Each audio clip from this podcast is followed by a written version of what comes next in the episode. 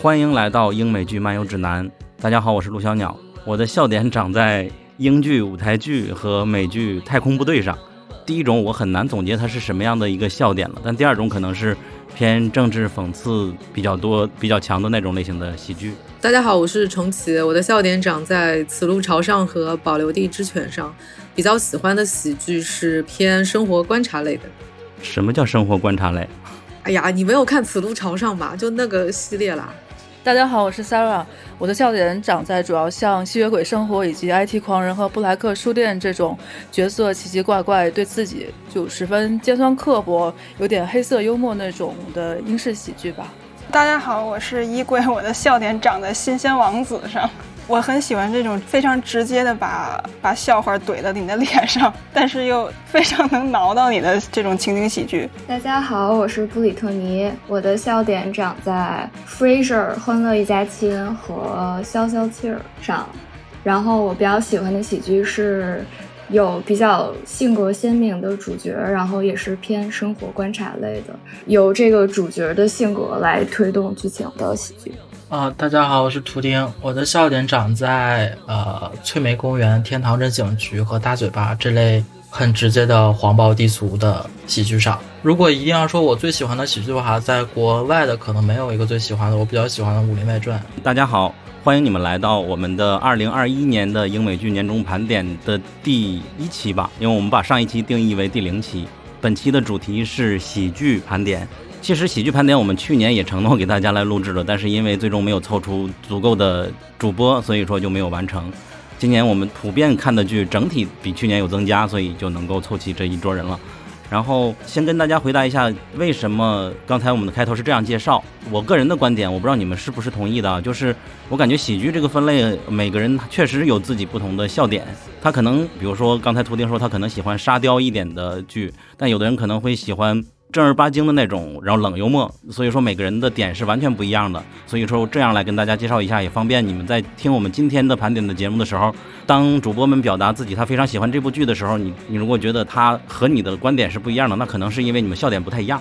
然后我再说一下今年的英美剧漫游指南的英美剧盘点的一个大概的计划是应该有五六篇吧。我们的第一期是喜剧，然后后面会有剧情剧和限定剧，然后还有动画，还有纪录片，对，还有一个小语种剧的盘点。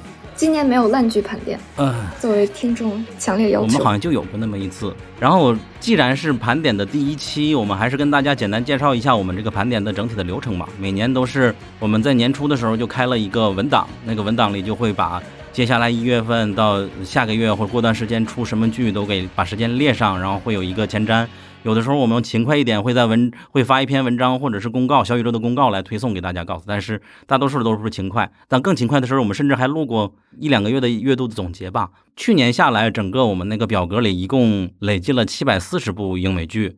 包括一些真人秀都在里边，然后我们会通过大家的看过的打分，包括我们作者、我们主播之间，加上英美剧群里边会补充一下他们觉得不错的剧，然后在这里边进行初筛，然后后边再进行二次筛选、三次筛选，最终最终我们把整个的名单降到差不多两百部，然后再分类，比如说分成喜剧啊、分成动画呀、分成剧情啊，每个分类都筛到差不多十部到二十部左右之间的这样一个榜单。所以今天我们要和大家分享的就是喜剧分类的二十。部剧有哪些？另外就是关于我们今天讨论这些呃喜剧的排序，实际上最终你们都可以在公众号“英美剧漫游指南”看到。我们会发的比较严谨详尽的一些文字介绍，加上整个的正式的排序在里边。所以说，如果我们文章发布的话，你可以在文稿文稿里边，在 show notes 里边看到这篇文章，来看到我们真正最终的排序。但是依然回到最初那句话，每个人的笑点不同，可能是我们排名第一的剧啊，不一定是你的笑点上，就不用那么严肃的来看这个榜单吧。但是我觉得英美剧迷如果一生只停留在一种笑点里边，有点太过于狭隘了吧？你们都可以尝试一下，比如说那些榜单里边排名。名很靠前、评价很高的剧，为什么你不喜欢呢？我是觉得有必要去多了解的。然后今天重启 Sara、衣柜还有图钉是我们大家经常听到的。然后布里特尼是上一期的盘点里边有过一次出生，然后今天是第一次加入。啊，你可以跟大家简单介绍一下自己吗？看剧的历程，因为他也是很久在我们的英美剧群里了。出生？什么呀？那上一集出生。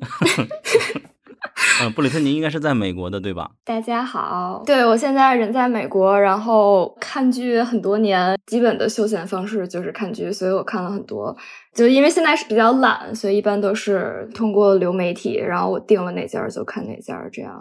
正版看剧。对，然后其实也就不仅是新剧吧，老剧也看了挺多的，尤其比较经典的喜剧，像我记得之前 BBC 有一个七十年代的什么学英语。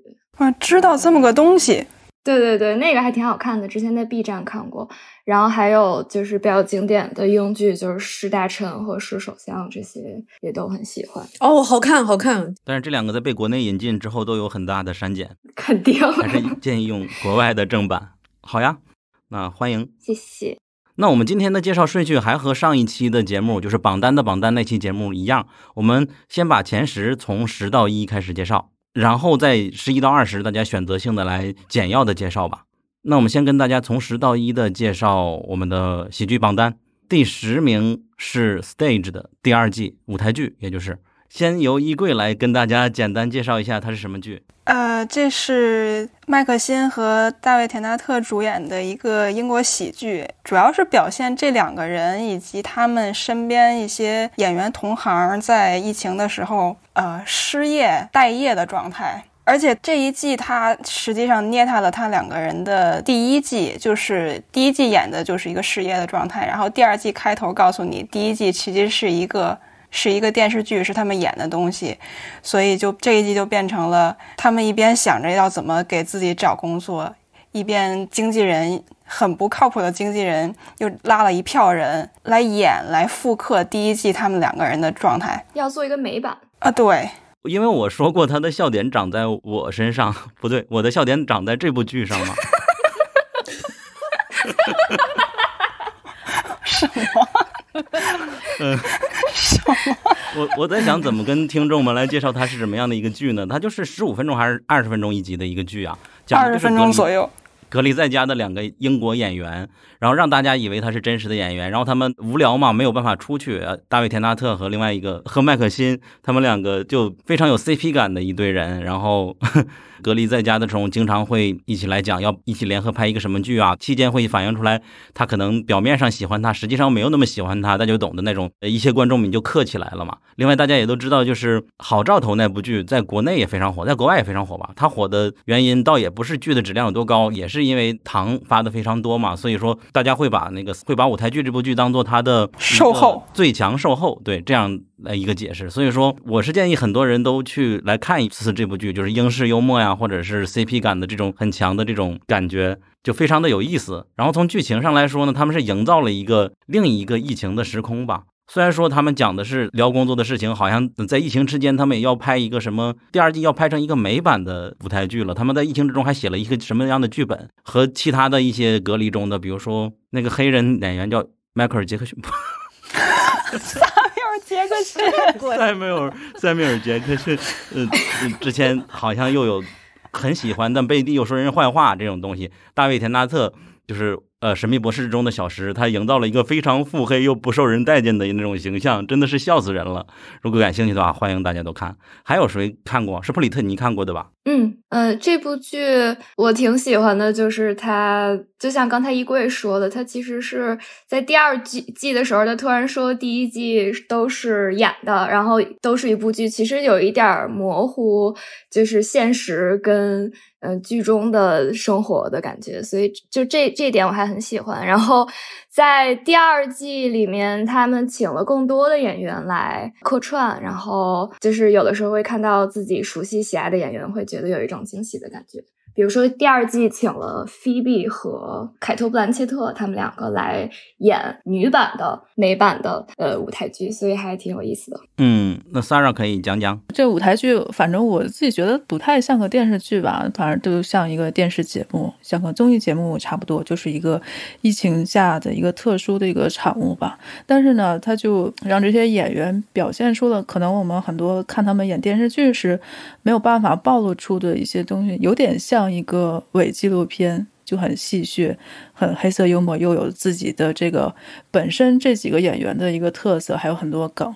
像第二季就我非常喜欢的一个英国非常经典的很老的喜剧的这个演员 Monty Python 的那个主角，还跑来跟他们互动吐槽，他说他们东西不好笑，做的不认真啊，就特别暴露这些老演员和他们这些年轻人可能之间互相不对付的一些东西吧。就后来几集又觉得这些做喜剧的可能真心就没有几个私底下是特别。的这个开心的吧，嗯，然后刚才图钉打字说我的记忆都和嘴巴都停留在二零二一年，是不是我刚才是讲的全都是第一季的内容啊？图钉要你补充一下，没有，我的意思是想说。笑点长在我身上和迈克尔·杰克逊这样这两句话，你可能是想表达的东西，就是你的脑子是在二零二一二年，但是你的嘴被留在了二零二一年，没跟得上你脑子的转的速度。这两句话一定要留下来。这样，所以我就很喜欢文森特，他说话就特别的慢，这样的话他就能跟得上。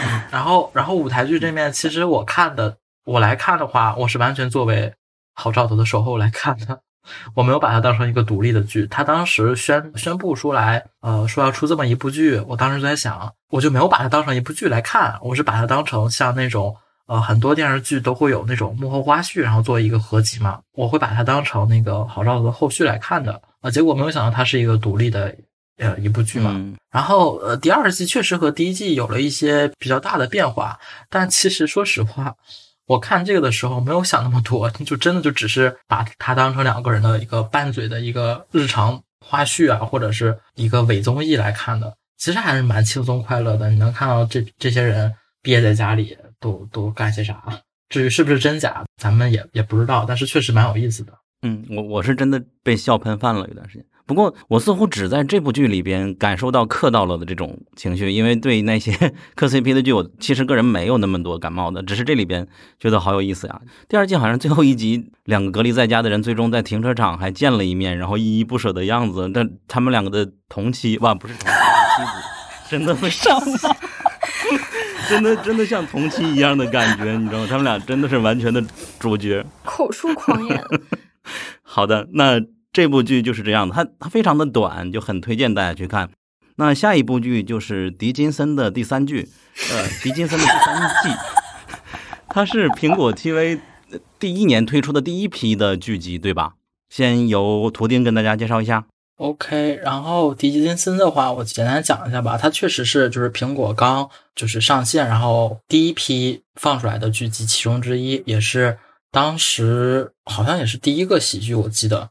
然后这部剧讲述的就是二十世纪的现代主义诗歌诗歌先驱之一叫艾米丽·狄金森她的故事，呃，就是围绕她的家庭和她的一些自我创作的一些诗歌的历程展开的。然后从此一到三季也见证了她个人和她个人写诗的风格的这么一个成长过程。那第三季的话，其实呃整个风格的话还是围绕一二季走的，但第三季更侧重的是她的感情线，因为她是那个百合嘛，然后所以说。在感情线方面琢磨可能会比一二季稍微多一点。整体看来的话，它作为一个最终季的结尾收尾还是很不错的。针对每一个人他的故事，然后还有他是在美国南北战争的背景好像是，然后关于家庭矛盾的一些塑造啊，然后这些都是很不错的。但我觉得第三季最优秀的可能还是呃，或者说最突出的吧，可能还是呃他和他的女朋友之间的那种双向奔赴的那个情感，还是最能打动我的吧。对，好像从第一季的时候，他就已经体现出来，他是一个女孩恋爱的这种设定的一个感觉。对，他最大的特点就是明明是过去的人，但是用现代化的表达，里边用的音乐全不是古典的音乐，全是。对，这个我要额外说一下，就是之前在豆瓣上有我看到人有人吐槽，就说泰勒·斯威夫特真的没有加入编剧吗？这个我也想说，就是这部剧他用泰勒·斯威夫特的歌曲真的很多，你就一度怀疑可能 泰勒·斯威夫特做了些什么幕后赞助啊，还是怎么样的，还是蛮有意思的。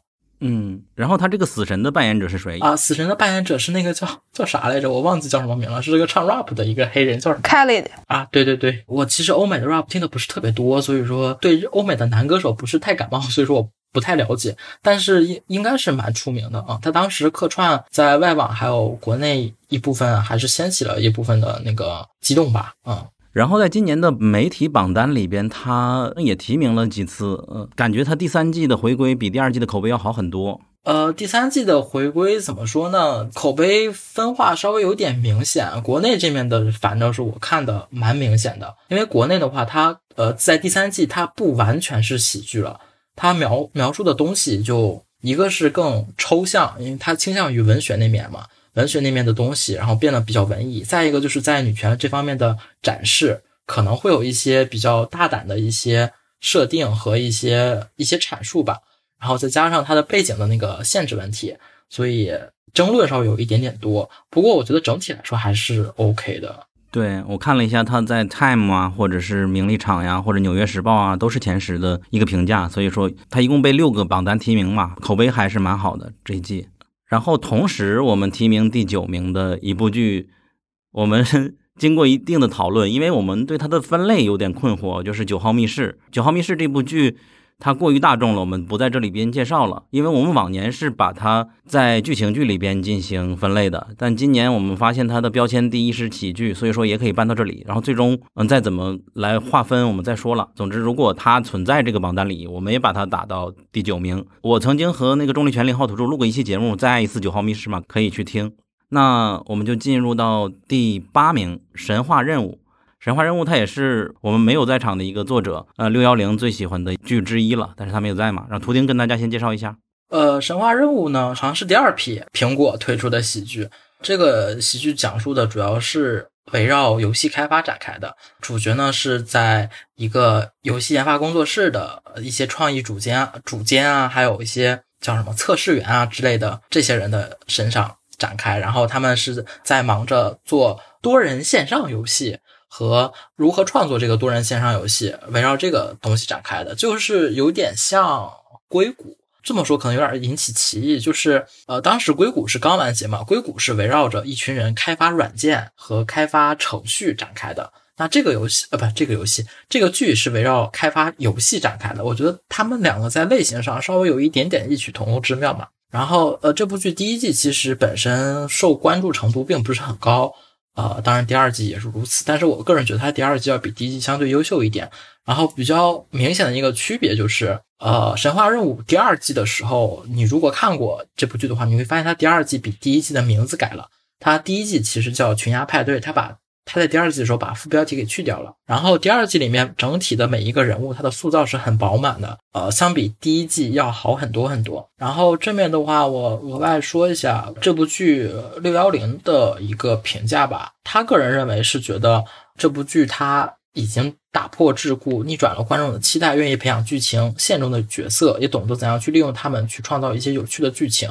这一点我觉得在。第二季的最后一集表现是很明显的，大家如果感兴趣的话，可以去看一下，着重看一下第六集。然后我觉得这是一个很冷门、很冷门的一个剧，如果你对游戏开发感兴趣的话，你可以看一下这个，它也是相对来说比较轻松的一个纯喜剧了。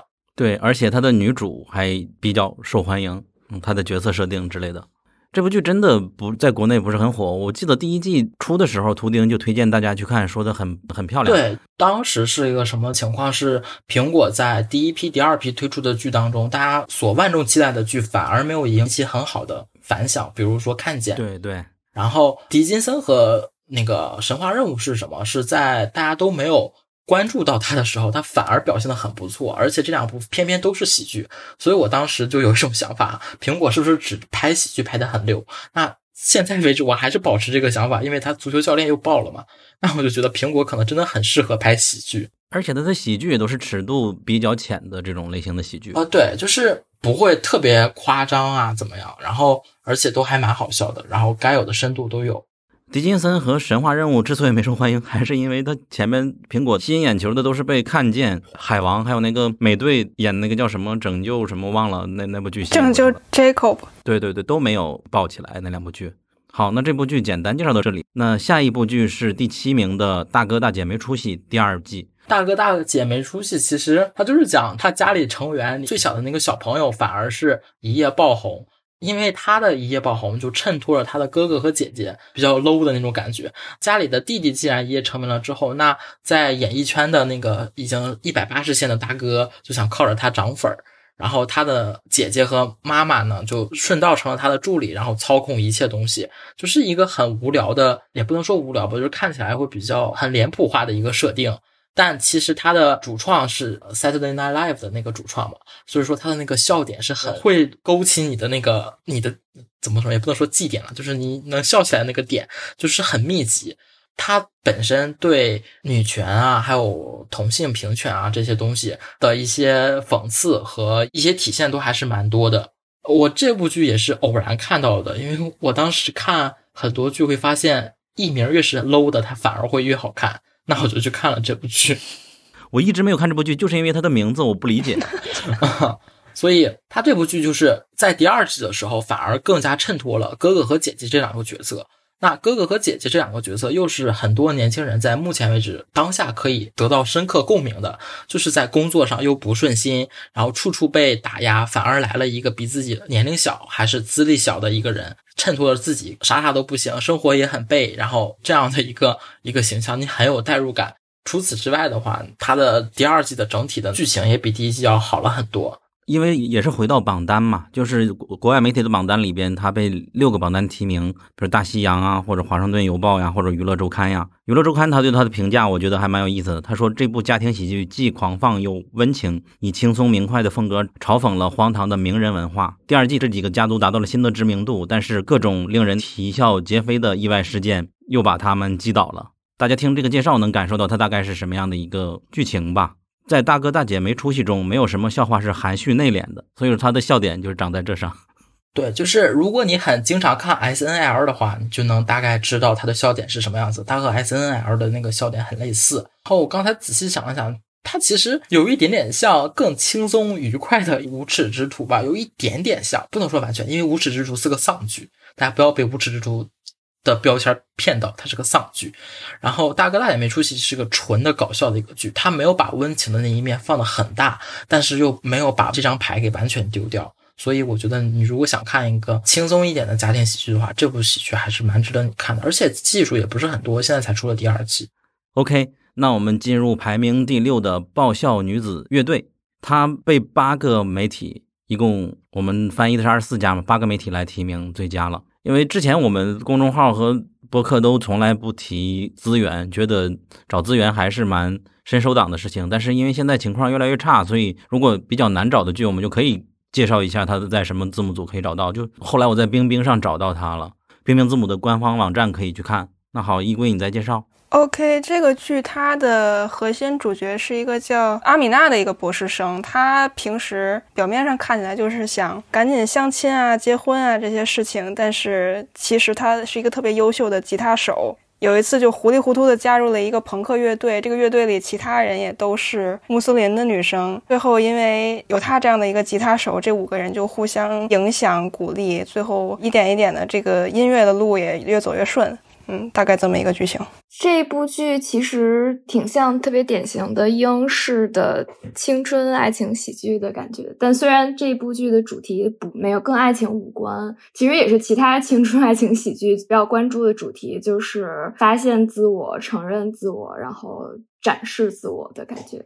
这一部剧里面，主角还有他的乐队的其他的几个成员，主唱、吉他手、鼓手、贝斯手这几个人，他们都有各自生活当中的困境吧，可以说是。然后他们都是就通过互相的支持，然后通过做音乐可以克服各自的困难，然后几个人在一起，然后互相的鼓励，这样我挺喜欢的。然后这部剧还有一个比较重要的主题，就是他们的穆斯林身份。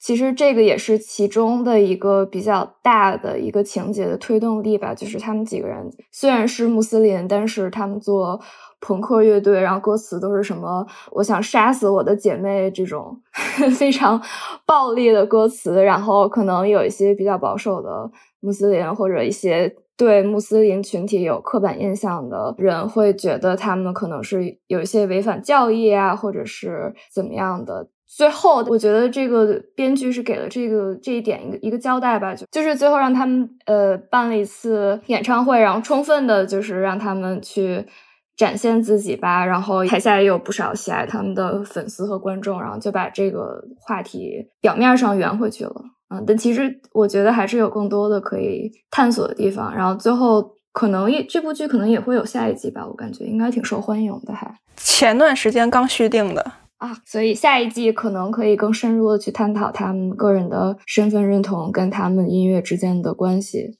首先，我觉得它最大特点就是好笑，对吧？嗯，对，就好像真的让人笑出来。因为我们一翻豆瓣短评的话，就会看到真的是全都是觉得它好好笑啊。那和其他的剧还是相对来说比较纯粹的。然后它主要讲的就是穆斯林的几个女孩，她们是大学生，然后想要组办乐队的事情吗？然后一次次演出，然后搞出的一些爆料的事情吗？呃，主角是大学生，然后剩下几个就是岁数最大的可能快四十了，十二岁小孩的妈。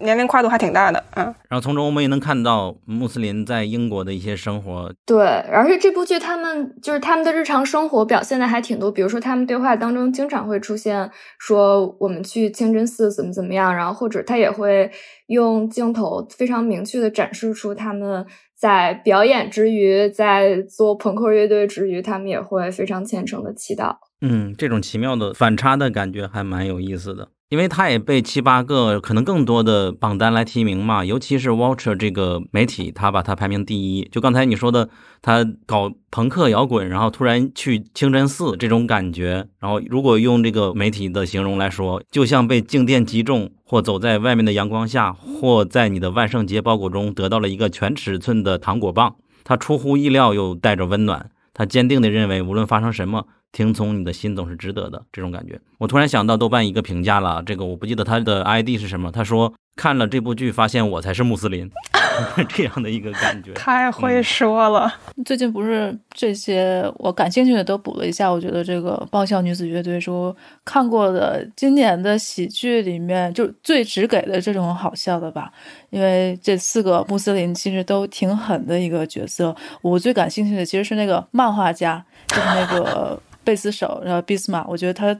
超好笑，就他不是画了那个彰显女性力量那些漫画吗？就什么杀气腾腾的经期末日流浪，我还特地查了一下，太好笑。他就是把那个女性来例假这回事吧，把它画成了一种超能力吧，相当于是我记得是，然后出出去杀人这种。他虽然讲的挺夸张的，但是呢，就也算是一个变相的想让这个女孩子们都活得像自己，然后获得一种自由吧，可以为现在的这个很多的女性主义污名化来。证明一下还是蛮有必要的。虽然它是个青春性的喜剧，但是就各方面融合的都还挺让人能够很平和的接受的吧。我说的最后一句评价说，他传达出来的自我肯定、快乐和插你大爷的态度，在这个特别的时代是一种特别的安慰剂。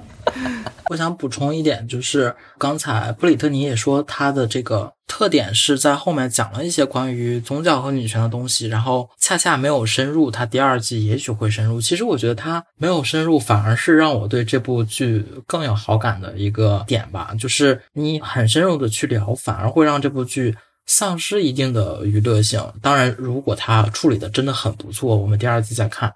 因为很多剧它完全去探讨、去很深的挖这个宗教啊，还有一些女权这个东西的话，它很容易变得不那么有趣，就会变得相对压抑一点。然后我觉得它第一季的这个处理方法其实蛮好的，它每一个都讲了一点。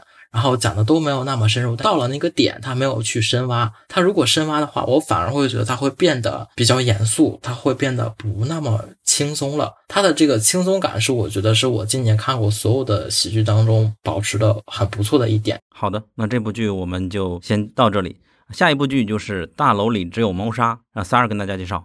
大楼里只有谋杀是呼噜的一部关于这个犯罪博客主题的悬疑喜剧，就是有三个人，他们住在同一栋楼里面。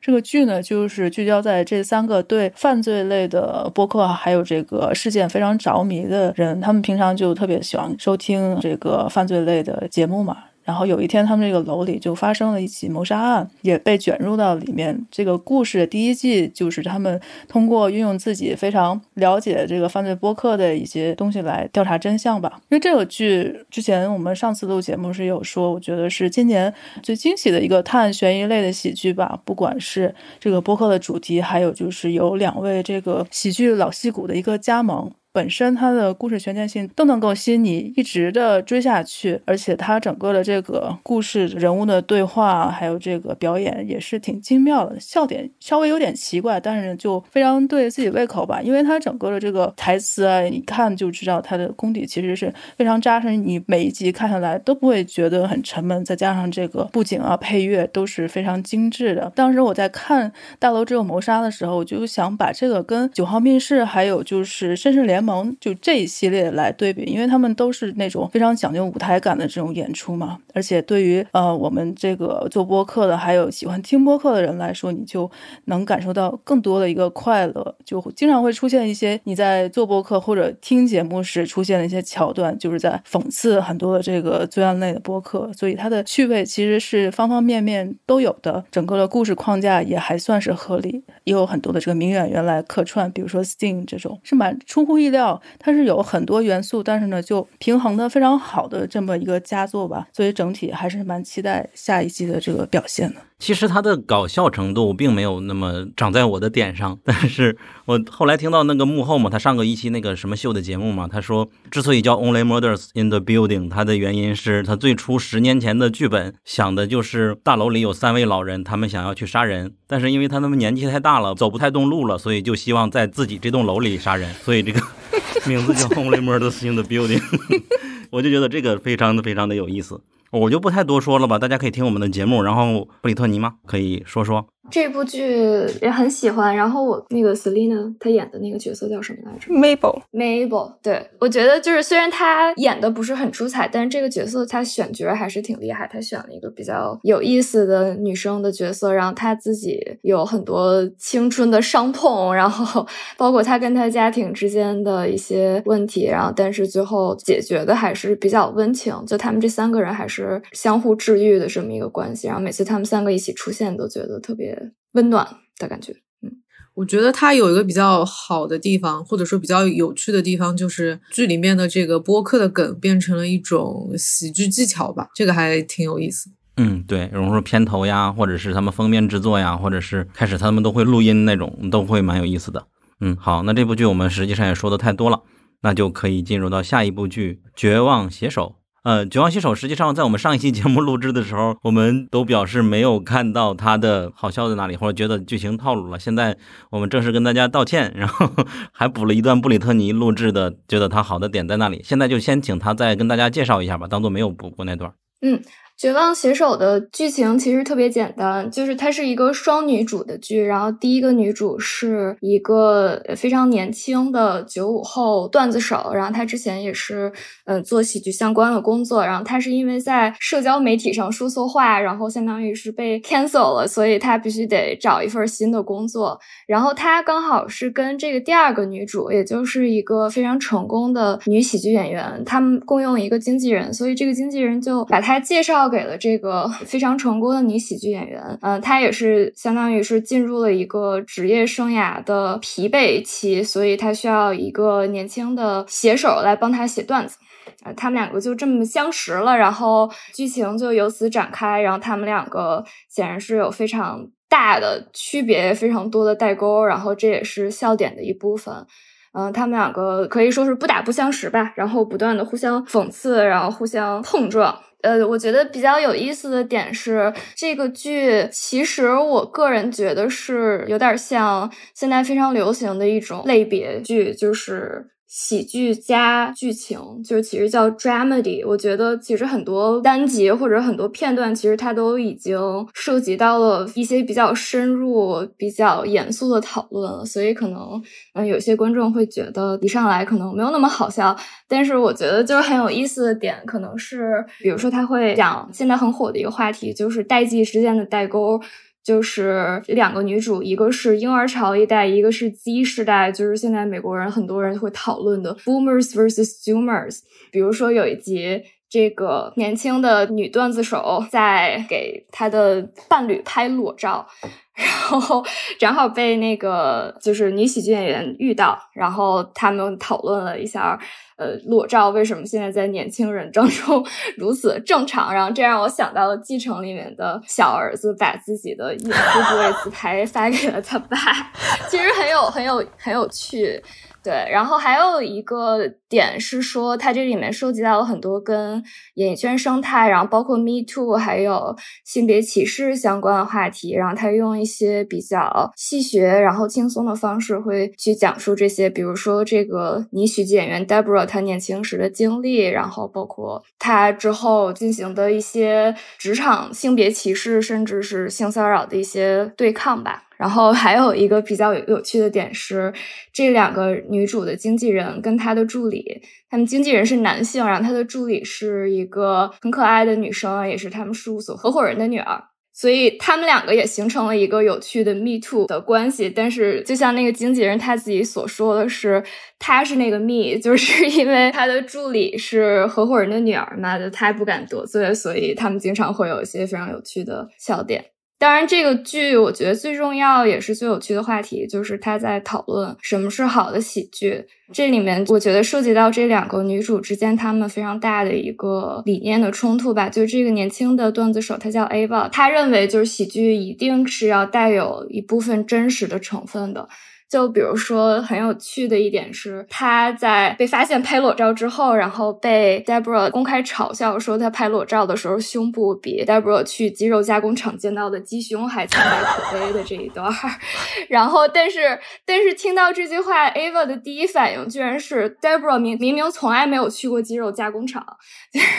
我觉得这是一个非常有趣的点，就是包括他们两个人关于就是 Deborah 说自己纵火烧了前夫房。房子的这个笑话的争论也是一直在讨论关于就是真实真诚这一方面的，所以就很有趣。然后这两个角色也是他们的个人形象都是非常鲜明的，嗯，他们都有非常强烈的艺术家气质，就是极度以自我为中心，然后对彼此也非常刻薄，但同时又非常孤独。然后他们跟家人的感情也是陷入一些危机吧。然后两个人也都是相当于是在职业的一个谷底的状态。但是随着剧情的进展，你能看到他们两个人其他的相似之处，就是他们都非常的聪明，然后他们都非常的机敏机智，会有一些极致的笑话，然后也非常有才华，同时他们又非常的努力。呃，有野心，然后能吃苦，有韧劲儿，就他们所有的获得的成功都是靠自己努力换来的，而不是说像有一些俗套的好莱坞电影里面会出现从天而降的白马王子，或者是突然一次奇迹般大获成功的一次演出。嗯，这部剧的剧情在我看来是没有落入这些俗套的。当时看的时候是它的媒体评分和大众评分差的很大嘛，然后我当时就去看了。其实看下来，我没有说这部剧很不好啊，我只是说我没有觉得它那么突出吧。但是我是觉得他两个角色是演的很好的。其实我额外想说一下那个女编剧的这个演员，我没有想到她是一个新人演员。我当时去搜她的时候，我还是觉得蛮惊讶的。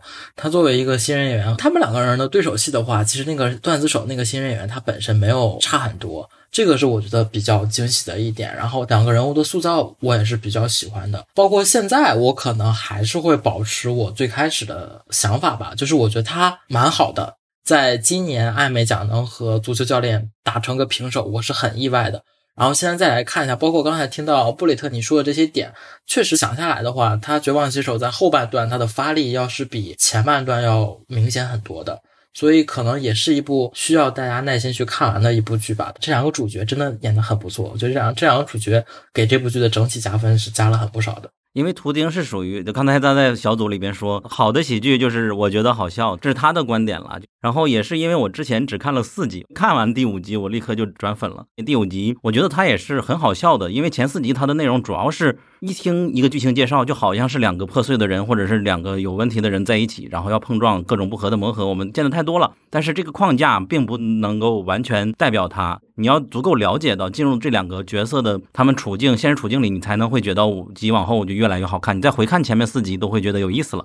而且我最大的感觉，确实就像布里特尼他说，他这是关于一个性别政治啊，或者是不只是性别了，他的政治正确在这里边是无处不在的。比如说，因为这个女女孩她跟那个 Jane Smart 说了自己的性取向是双性恋，然后 Jane Smart 直接在一个晚上因为喝酒喝多了，直接告诉另外一个人她是双性恋，和女人做爱更感兴趣。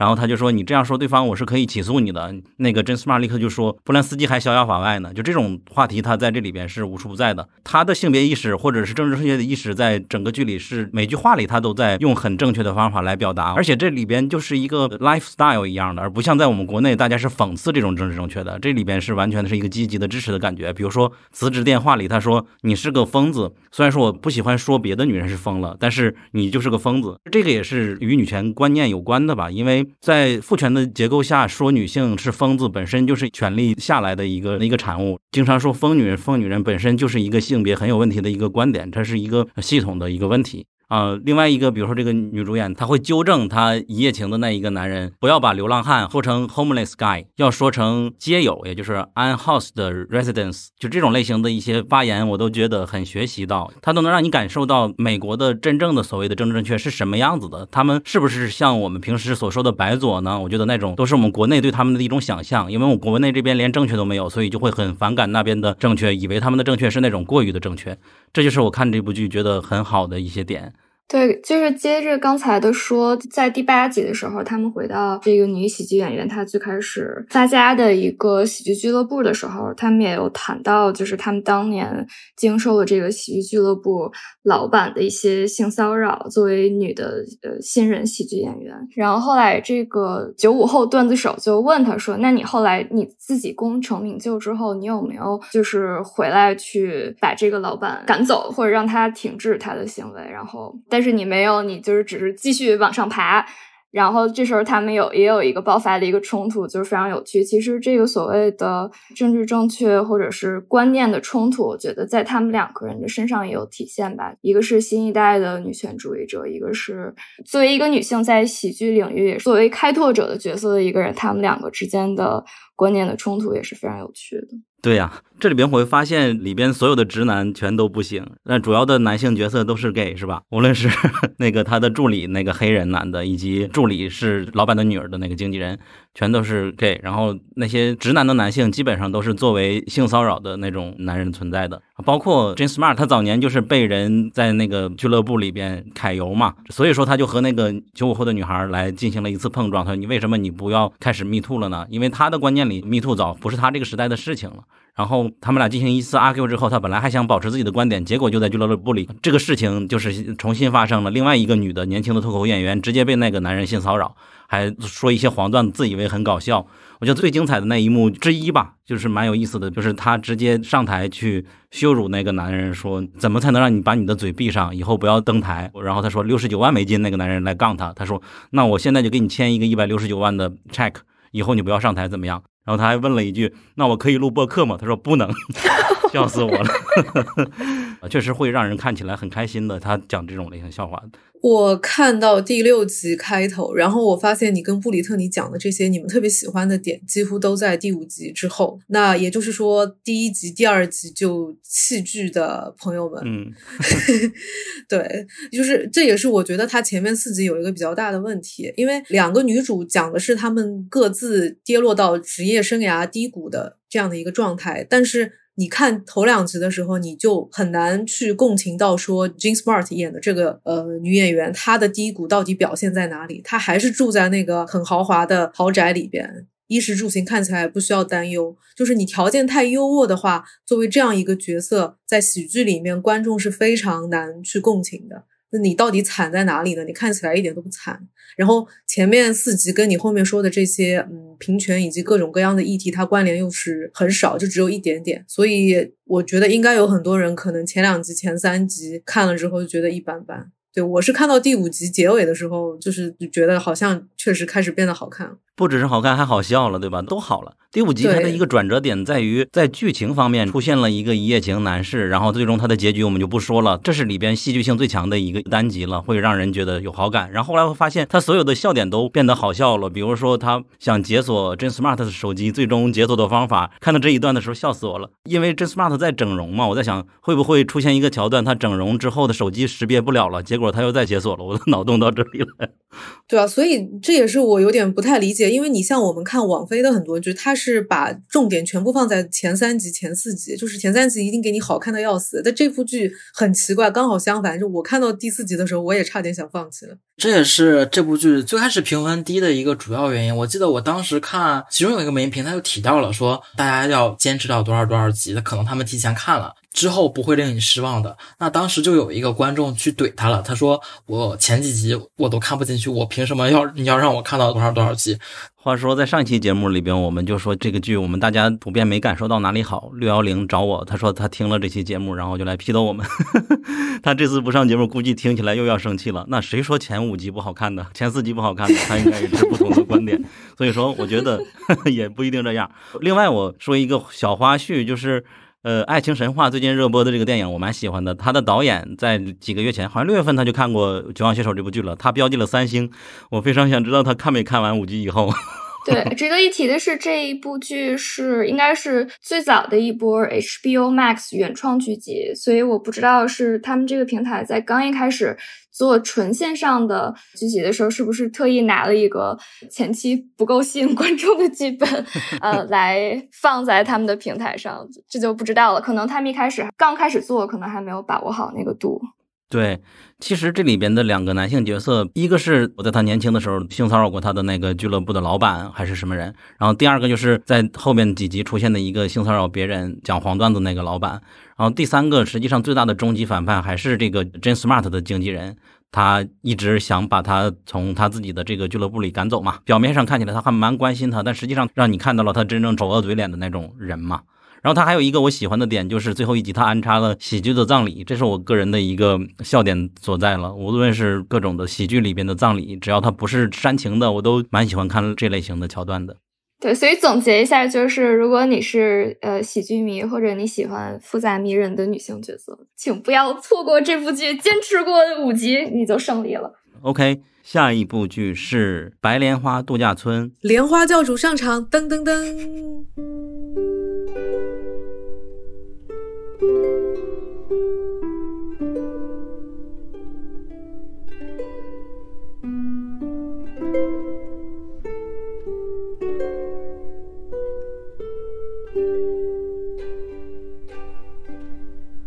我们的微博、微信公众号和小红书都叫英美剧漫游指南。微博和小红书会发布新鲜的英美剧资讯和新剧观感，微信公众号则只会推荐我们认为非常好看的剧。另外，我们还有播客听众群，可以在公众号后台回复 “Killing TV” 找到入口，K I L L I N G T V。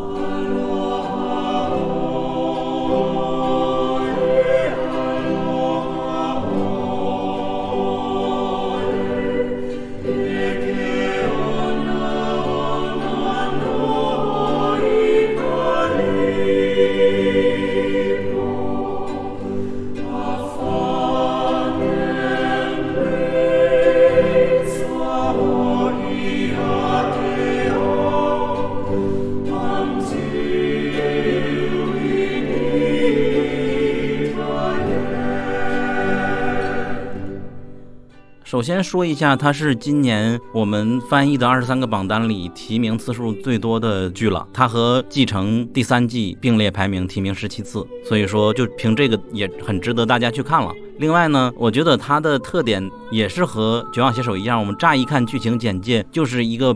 一群白人去了一个夏威夷的度假村，然后那个度假村里的服务人员有当地的原住民，还有非美国裔的白人，还有一些黑人、亚裔、非裔，牵涉到各种权利的人。乍一听这些剧情简介，就会以为哦，又是一个揭露白人丑恶嘴脸、所谓的白左这类型的一个剧。我们天天见到这种讽刺了，无论是在政治评论节目里，还是在网上，就会觉得提不起兴趣。但是实际上，它真正的特点反而不是在这个里边，而是在它的细节上、它的台词上、它的。音乐上以及它的具有文学性的表达上，所以之前我就很想找人来录一期相关的节目，但是问了一圈，大家都没有在这方面表示赞同，所以说就一直没录成。前一天我们发了一个榜单，然后有一个评论说的还蛮有意思的。他说这部剧真正有特色的是一个内观的感觉，它不是外边看起来是怎么样的，而是你内观里边这个角色每个人的表达都很有意思。我印象最深刻的一个对话在于一个大家庭里边，大女儿是白人，然后带了一个同学一起来度假，然后她和她的爸爸妈妈一起来对话那一场对白。就只通过几句话就表现出来了，男性或者是白人男性是世界的中心，而他们不自知的这种感觉，就非常全被这个剧表达出来了，是我非常喜欢的一点。另外一点，在一篇翻译的文章里，我看有一个作者也说，他共情了里边所有的人，哪怕他是讽刺这些白人男性或者什么男性，包括非白人，他也都有讽刺。但是他也是共情他们的处境的，包括就是里边有一个白人家庭里边那个小男孩，他有许多奇遇的经历，比如说他在海边睡了一晚上，最终早晨起来，伴随着非常圣洁的音乐看见了鲨鱼。后来他又和原住民一起去划船，就整个的经历，最终到结局的时候，他表示不想和家人回美国了，而想在这里留下来。整个这一个设定，我非常想听更多人去聊聊这种剧情的安排是怎么样的，因为我觉得他的这个安排就给整部剧加了很神的一笔，这种感觉是鲸鱼。OK，总之我就是不记剧情，但是感觉到了，这只是我个人的观点了。重启没有那么喜欢，可以说说。就是这个剧的角色很奇怪，就是他每个人看上去挺混蛋的，也让人挺烦人的。但是不知道为什么，呃，就上次我们录盘点的时候，小鸟说编剧的意图就是让你感受到这些所有角色的一种不舒服。但是我也不太明白要用怎么样的合理的方式去消化这种不舒服。这部剧是喜剧还是剧情啊？是喜剧啊。我觉得不好笑，但是全剧又没有笑出来过。啊哈，他可能有一些点是想走一个荒诞吧，我觉得，就是因为他讽刺的也是我们的一部分，你笑起来就没有那么自然，感觉在笑自己。对你讽刺的是他者，那可能就其实我们都不是无辜的，所以说讽刺的也有自己的，因为你就会恶心嘛。就是有一点点的很恶心，但又伴随一点好笑和温馨，你什么都在的。只有那个白人小男孩出现的时候，你才会感觉到不一样。白莲花，它基本上每一个角色，它都像暗喻了某一个阶层或者是某一种群体。我也觉得它不算一个完全的喜剧，就就其实我也没有怎么太笑出来。我当时看完这部剧，就是感觉它应该是挺有所谓的我 get 不到的文学素养在里面的。那我当时看完它之后，就是感觉蛮 OK 的。然后就是好死不死，他九个完美陌生人不是播了吗？然后完美陌生人一看完，我就是 get 到了白莲花的好看之处。明明就是九个完美陌生人那么大的一个咖位，那么大的一个阵容摆在那儿，他居然能拍成那个样子，我就觉得白莲花的编剧还是挺有想象，剧本的把握力还是蛮好的。包括他的那个开头嘛，我当时后来看的那个豆瓣上也有人解析了他的那个开头曲，还是蛮有东西的。然后此处我引入一个外援的一个评价，我看他们微博就是展开讲讲的康迪和冻姐。康迪说：“他让所有人都崩溃，最后还留了一个出路。如果要给二十一世纪的前二十年留下一个讲述这个时代的美剧，应该有这么一部吧？这个和我的观点也蛮赞同的。就是我刚开始看完了很激动，我给他的一个评价是，这个是美国是世界中心的一个挽歌。但是我想想这个，但我没有对外说，我感觉我怕说这个是不对的。但他那些对话里边，最终落为他爸爸的女儿说你不是世界的中心那句话的时候，我就觉得这个剧是这个样子的。然后冻姐她说，我觉得在剧本制作上。”就精妙至此。我我说两个，其实不是导演意图的两个让我笑出来的地方吧。一个是就是达达里奥她演了一个小记者嘛，算是一个比较有正经工作的一个女性。然后她中间一直在看那本《我的天才女友》，但是这个笑点就仅限于中文语境，因为因为这本书它的原文就是我的天才朋友。她演了这样的一个角色，但是她老公根本就不在意她的工作这方面，所以这个事儿还挺好笑的。再一个，是她老公，她老公其实也在看一本书啊。对，他们在那个晒太阳的时候读那两本书都是蛮考究的。最开始的时候就在微博上被转发疯了，一看哎，他都是很有所指的嘛。然后他爸爸还去和人搭讪，问他看什么书之类的，就蛮有意思的。之所以说它文学性呢，我觉得都是在于一些对比和对照。比如说晚餐时候，餐桌上吃饭都是白人，但是夏威夷的原住民他们的火焰表演，然后通过剧情穿插就会看到他们都是有怨言的嘛。这些细节我觉得都是蛮有意思的。包括那个一直去找那个少数族裔的人去给他按摩的女性，答应假意承诺给他开一个按摩的地方，但最终都没有完成。这些呈现都显示了很多有意思的地方在里边。我突然想到，有一个非常实体化的一个情节，能展现出他的恶心，就是当他们去潜水的时候，在船上的人在呕吐，然后父子俩在欣赏美景嘛。就这个对照，你会感觉到，这是我觉得这部剧观看的最佳的感受的一个呈现。就是实际上他们欣赏的美景也是有恶心的部分在的。好，暂时先到这里。那下面就是排名第二的《保留地之犬》，给重启来介绍。《保留地之犬》先大概介绍一下这个剧主要的剧情。它是以 Oklahoma 州印第安人保留地为背景的一个非传统的喜剧。它主要讲的就是有四名青少年啊，因为挚友的自杀而感到非常的痛心，然后呢就想帮挚友实现搬到加州去这样的一个梦想。然后在实现这个梦想的过程中呢，他们遭遇了很多的麻烦，也被保留地的一些狭隘生活所。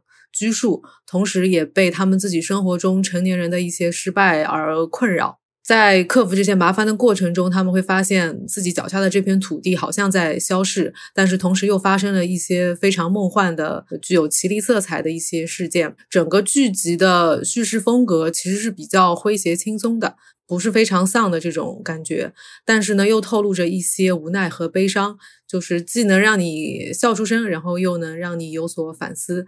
那这部剧也是我个人今年非常喜欢的一部喜剧，我觉得是二零二一年最让人耳目一新的喜剧作品之一。就是他那种好笑跟爆笑女子乐队还不太一样，可能需要你去花一点时间去想一下。嗯，关于这个保留地的题材，之前我们就知道是那个黄石，它有一些设计。但黄石其实它讲的是就是印第安人斗争的一个故事吧。然后保留之之犬呢，就是讲的这个他们的地方其实已经失落了，然后如何面对的这么一个故事。但里面的角色其实都还挺青春，而且有点蠢萌。虽然有一些现实的元素会让你感觉到有点失落，但里面有几集我还蛮喜欢，就是怪力乱神那几集。还是在提醒这片土地，虽然现在已经变成了这个样子，但是以前它还是有一些神明在存在着吧，就是还是蛮温暖的那几集。所以这八集其实整体来看，其实都还挺出彩的。但是呢，它现在第一季应该整个的角色和故事应该还没有讲太多吧？那，下一季的话，希望能有更多的一个交代。布里特尼可以跟大家介绍一下印第安人原住民他们的情况是怎么样？他们是集中的居住在某一个地方的意思吗？保留地就是给他们的。嗯，现在的话就是对美国有一部分保留地，就是印第安人，他们可以在那儿居住，然后他们会相当于是他们的一个聚落的地方，然后很多时候他们会得到一些，比如说税收上的优惠啊，或者是他们可以被允许开赌场这样。但是总体来说，就是印第安人保留地，如果你开车路过的话，会感觉那个地方看起来没有那么发达，然后会有一些像呃。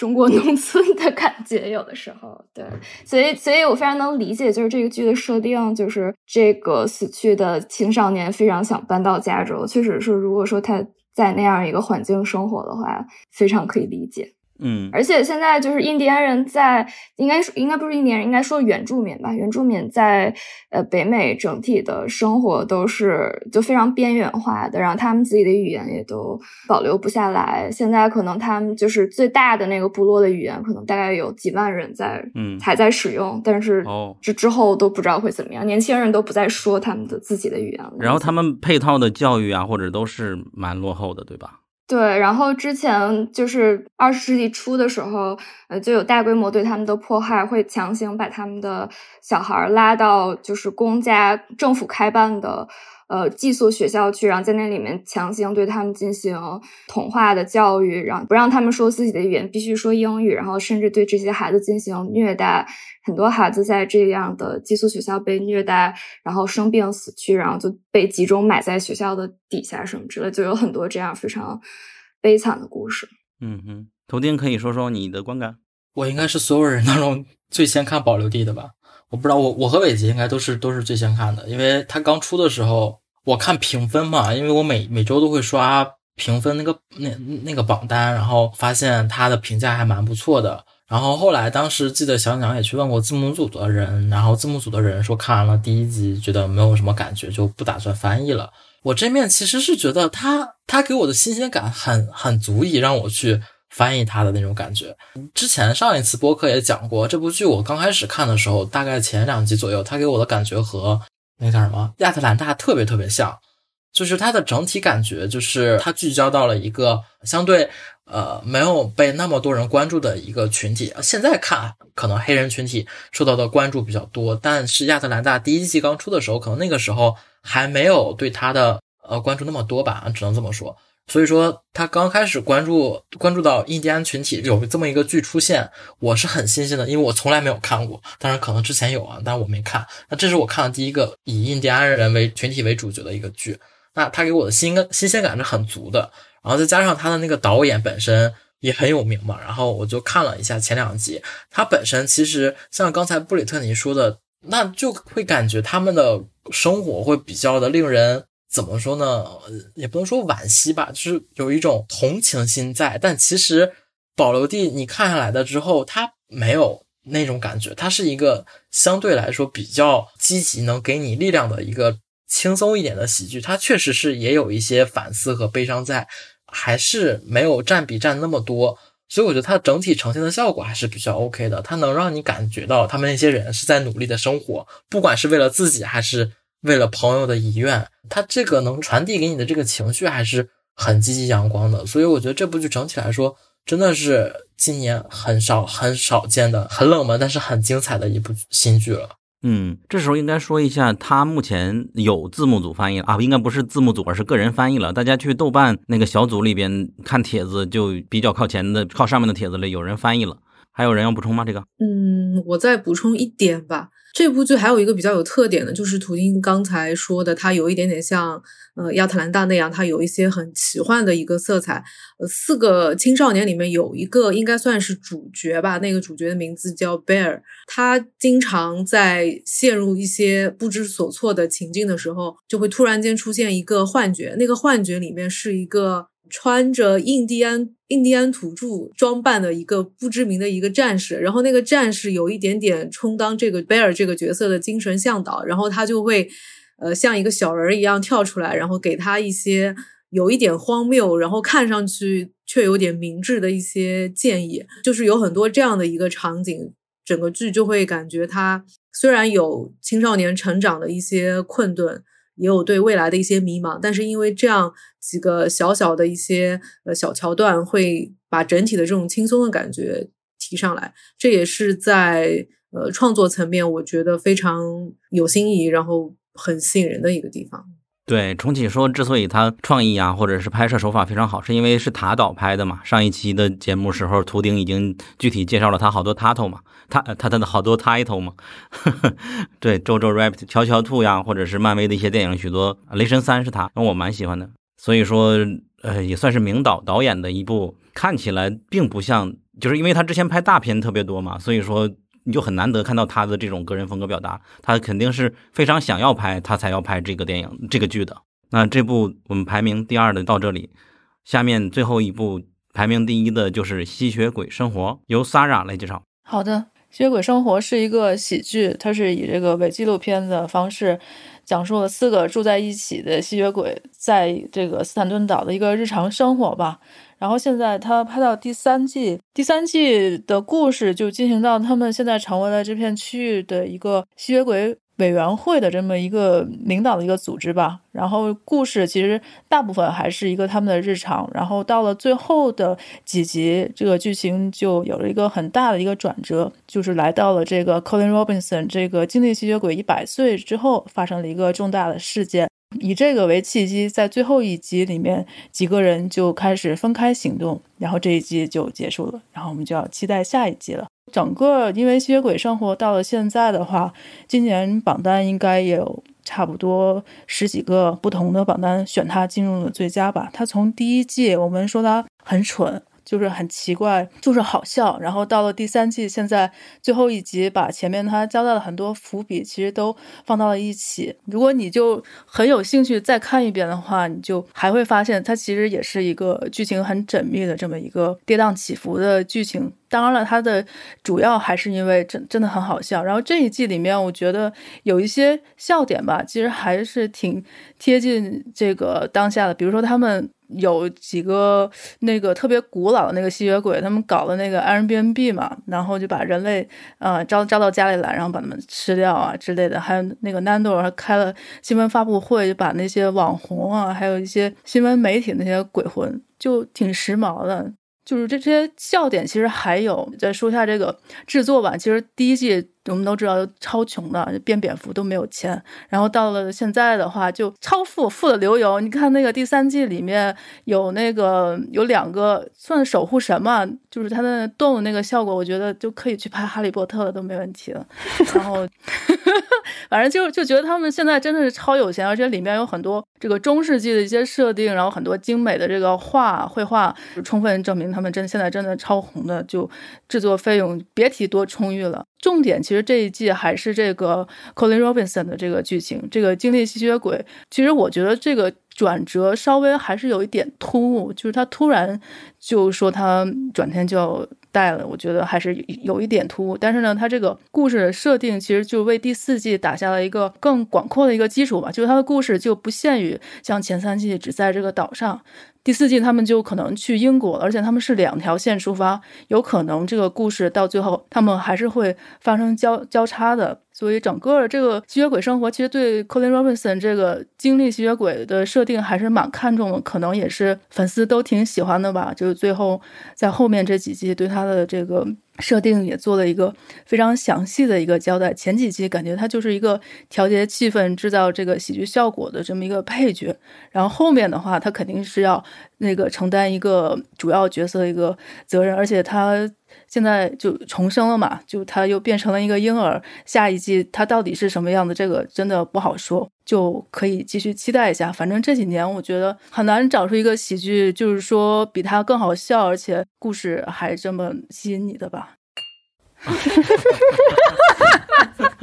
此时的笑声来自于布里特尼突然把自己的一个猫头鹰的杯子展示了给大家，因为在 Sarah 认真的讲剧情的时候，其他人居然在私聊讲《哈利波特》这个回归回归。哎，我听到 Sarah 提到《哈利波特》，然后我一下就走神了。没有，我我我有在听。嗯，然后这个剧，我觉得它最难得的一点。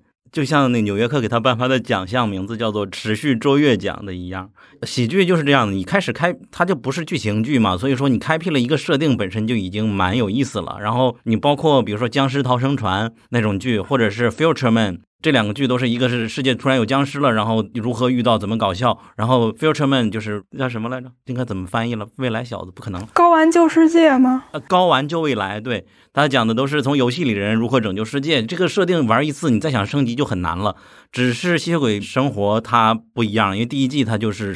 抛出一个设定出来，然后第二季口碑比第一季还是要好，然后第三季一些媒体评价说这个经历吸血鬼，后来有一些字母组把它翻译成元气吸血鬼嘛，它又有一个升级的设定，所以就很不一样。一方面的笑点你会很喜欢，另一方面它的设定也一直在更新，就很难得很难得。所以说我们已经连续三年给它排名第一了吧，在喜剧里边。对的。其实吸血鬼生活就是这几年很少有很少有的一个纯逗你笑的一个喜剧，真的太难得了。大部分的喜剧都是要么给你搞哭，要么就是给你严肃一下。所以我觉得像吸血鬼生活这种可以让你轻松的放下一切负担陪你笑的这种剧，真的很难得，就是很值得大家去看。另外的就是，我就觉得那个精气神吸血鬼好牛逼啊！我真的好想拥有他的能力。精气神，对啊，对。这些这些笑点提名字就觉得好笑。机器人吸血鬼是什么？精气神，精气神，精气神，精气神，不是机器人，精气神儿。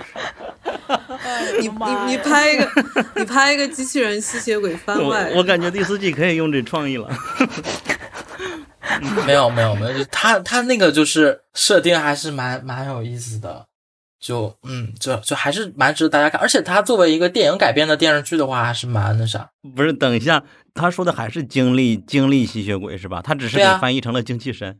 我只是说了精气神，然后加了一个儿化音啊。服了，energy 吸血鬼，这什么好笑的？应该没有字幕组翻译成精气神吧？因为太接地气了吧？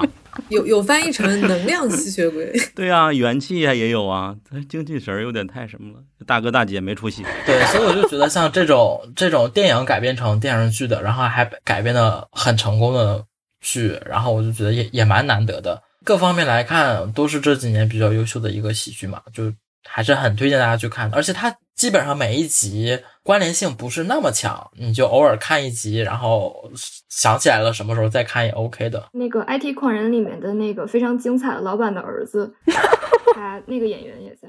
呃，对，因为嗯对我刚开始看就是因为是马特贝里演的，我才看的。你们觉得这三季最好笑的桥段是哪一个？三季其实都有挺多，但因为今天我不是又大概又过了一下嘛，我就第这这一季我第一次笑出来就是那个 南诺给那几个鬼魂开新闻发布会，就是还有网红啊，还有那个新闻媒体啊，然后忘然后我忘了他说了啥，然后那几个人。就通了，就全都消失了。还有就他们那个，就那几个老的吸血鬼，不是开了个 Airbnb 嘛？就就是有人上门，有人上门，然后就是还给给他们那个招进来，然后把他们吃掉，那点也都挺好笑的，我觉得。我想起来有一个很好笑，应该是第二季还是第一季的，就是那个 Laszlo，他不是之前演过很多吸血鬼的色情片嘛，就是演了一堆，然后呢。他们有一年是要办一个叫吸血鬼的 orgy，就是群交派对之类的。然后他好像是因为演了太多无聊的那种色情片，估计就是那种评分特别低的。然后这一次的那个 orgy 就失败了，特别搞笑。感觉就是口碑差的作品太多了，就导致他最后这个派对都没有完全的成功。这个就很好笑。图钉觉得最好笑的是哪一个？其实我对我对第一季里面的那个就是元祖吸血鬼啊，就是那个没有吸血鬼样的那个那个人。他的那个出场就其实还蛮逗的，那个我记得好像电影里面也有吧，我忘忘了。其实最近两季的话，其实每一季大概呃都有那么几集能让我能让我笑的很多。然后就有一集好像有一个老太太还是怎么样的，球场上被被踢了还是怎么变成一个蝙蝠啊还是什么？第二季还是第三季？是难豆追求的那个蝙蝠吗？啊，对，好像是那个，我都有点忘记了。就是他每一季其实他每一集是独立的嘛，所以说你让我单独想，我是想不起来。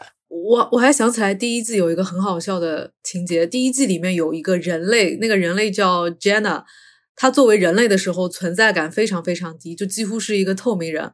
然后有一集他被变成了吸血鬼，变成吸血鬼之后，他获得了一个超能力，这个超能力叫隐身。然后这一季有好多笑点，其实讲了他们好多就是生前或者是当人类的时候的故事。比如说拉斯洛之前是个律师，但打的都是色情官司。然后他有一世还当过什么水手啊，就就超好笑的。然后果然一路是色情。对对对，反正他讲了好多这种有点那个中世纪英伦风的背景故事，我觉得还也都挺有趣的，我也蛮喜欢的。什么是色情官司？布里特尼在问，不懂不懂不懂，我们都是未成年人。你发的这个周边是什么呀，布里特尼？就是那个电视台，它有一个官方的，就是周边商店，网上。哦，我们之前好像微博也发过相关的。他在国外真的蛮火的，各种周边都卖，是吧？好呀，我们没有的话，从一到十的排序，我重新给大家念一下。排名第一的是《吸血鬼生活》。第二是《保留地之犬》，第三是《白莲花度假村》，第四是《绝望写手》，第五是《大楼只有谋杀》，第六是《爆笑女子乐队》，第七是《大哥大姐没出息》，第八是《神话任务》，第九是《狄金森和九号密室》，第十是舞台剧。当然，这个排序不一定是最终的，并且也不是什么权威的排序了，只是我们每个人分享了一下为什么我们很喜欢，觉得很好笑或者很好看。你们可以酌情来观看，选择你喜欢的。那。接下来从十一名往后，我们就不分排序了。你们觉得哪一个很遗憾没有提名到前十？我们轮流来说吧，这样好不好？我觉得第一个大家需要讨论的就是足球教练，他在今年的榜单里提名次数也超多，我们为什么把他落下了？我在想，这是不是我们的一个失误呀？有谁讲讲本季的足球教练怎么样？谁先？因为足足球教练这两年奖拿太多了嘛，艾美今年也提名的提名次数也破了这个历史记录。这一季的一个变化就是，有些人觉得好笑的程度没有第一季那么高了。它因为它主要讲了很多的关于泰 d 的心理问题，然后还有更多的这个现实问题要拿出来要解决，包括 Nate。他的这个助理教练，这个整个的一个转变也放上了台面，也算是他另外一个高潮吧。这就是整个第二故事。其实我之前看的时候，第一季就是好笑归好笑，但是这个故事实在是太简单了，就是快乐的实在是太无脑了，所以我当时没有那么喜欢吧。第二季虽然可能它的确没有那么多笑点，但是呢，故事其实它的长度会拉得更长，不会半个小时就会结束这么一个片段。再加上他的他的这个心理疾病，包括对内特的他的这个人物的一个刻画，我觉得还是比第一季会好了很多，也算是能够配得上他得了这么多奖吧。因为 Nate 这个角色，我们我我就想来简单来说一下吧。因为这个角色从这个剧一开始。基本上就是个丑角，就没有人喜欢。观众我估计也也没啥人喜欢的。就是他到了最后的这个结局，其实是非常顺其自然的，就是各种力量把他挤压到现在，他选择了一条最极端的路。当然了，下一季我估计结局肯定是特别圆满的。但是这个过程的角角色塑造，还有个故事的安排，嗯，就还是比较满意的吧。就是如果大家还想听这个足球教练，就是我们之前有聊过更多的他的这个喜剧上的优点，可以去从头说起这个节目去听一下那期节目，我们有聊。好呀，然后这部剧它被提名次数蛮多的，就是一些榜单里边比较让我印象深刻的。一个提名就是《时尚先生》，把它排到第八。这得说一下，就是我们很喜欢或者我很喜欢的 Nice Try 的主播以及 Vlogger 那个 CBVV 嘛。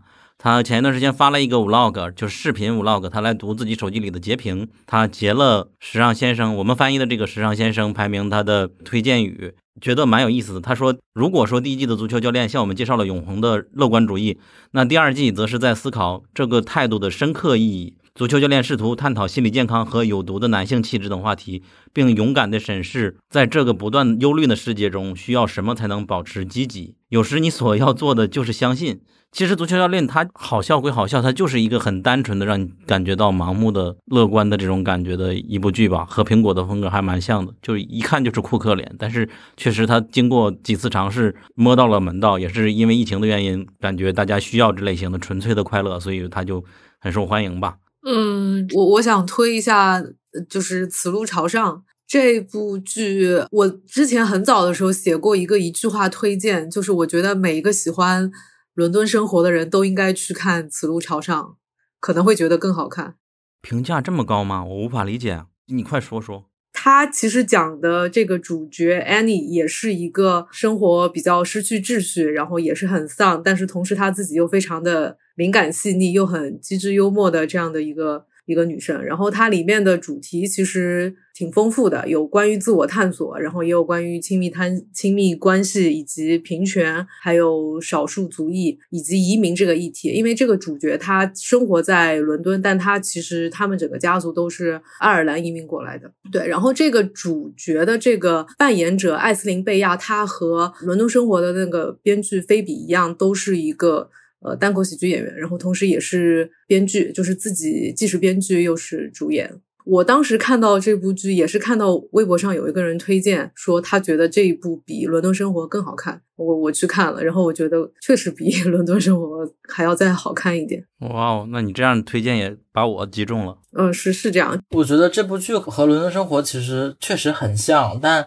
最大的区别就是它更丰富了嘛，因为女主本身她是有一个移民的性质在的，所以说她在移民上面讲的东西会比较多啊。其他的其实刚才就是和重启讲的差不多吧，就是它它本身就是和伦敦生活很像，然后可能没有伦敦生活那面更强调一些，因为那菲比的那部伦敦生活里面还讲了一些关于家庭关系的东西嘛，然后呃，此路朝上这边可能各方面都涉猎了一点，所以说。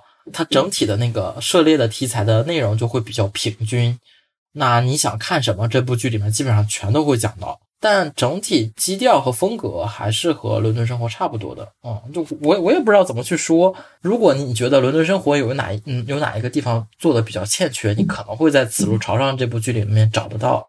我不由得想问，他的主创是什么人？他也像菲比这样有才华吗？刚才重启不说了吗？他他也是一个单口喜剧演员，然后他也是自编自演的。但是他有没有跟菲比一样，除了《伦敦生活》之外，还有其他一些关于电影的创作，这个我不是特别清楚。啊，对，这个就不太了解了，我也没有去搜过。就是光看这部剧来说，你觉得它的质量都和《伦敦生活》那样有差不多吧？差不多吧？因为那那好厉害啊！因为这种这种剧其实不算特别少，因为像之前呃我说过的那个是叫什么？我我我差点毁了你还是什么？我真的毁了你还是什么？我可以毁掉你啊！对对对 对，就那个那个剧的那个主角也是他自编自导自演的嘛，包括他之前的那个口香糖也是，还有心向快乐啊，对。其实可能你没有看过《口香糖》，《口香糖》也是我可以毁掉你的那个主创自编自导自演的，就是这种自编自导自演的这种女独立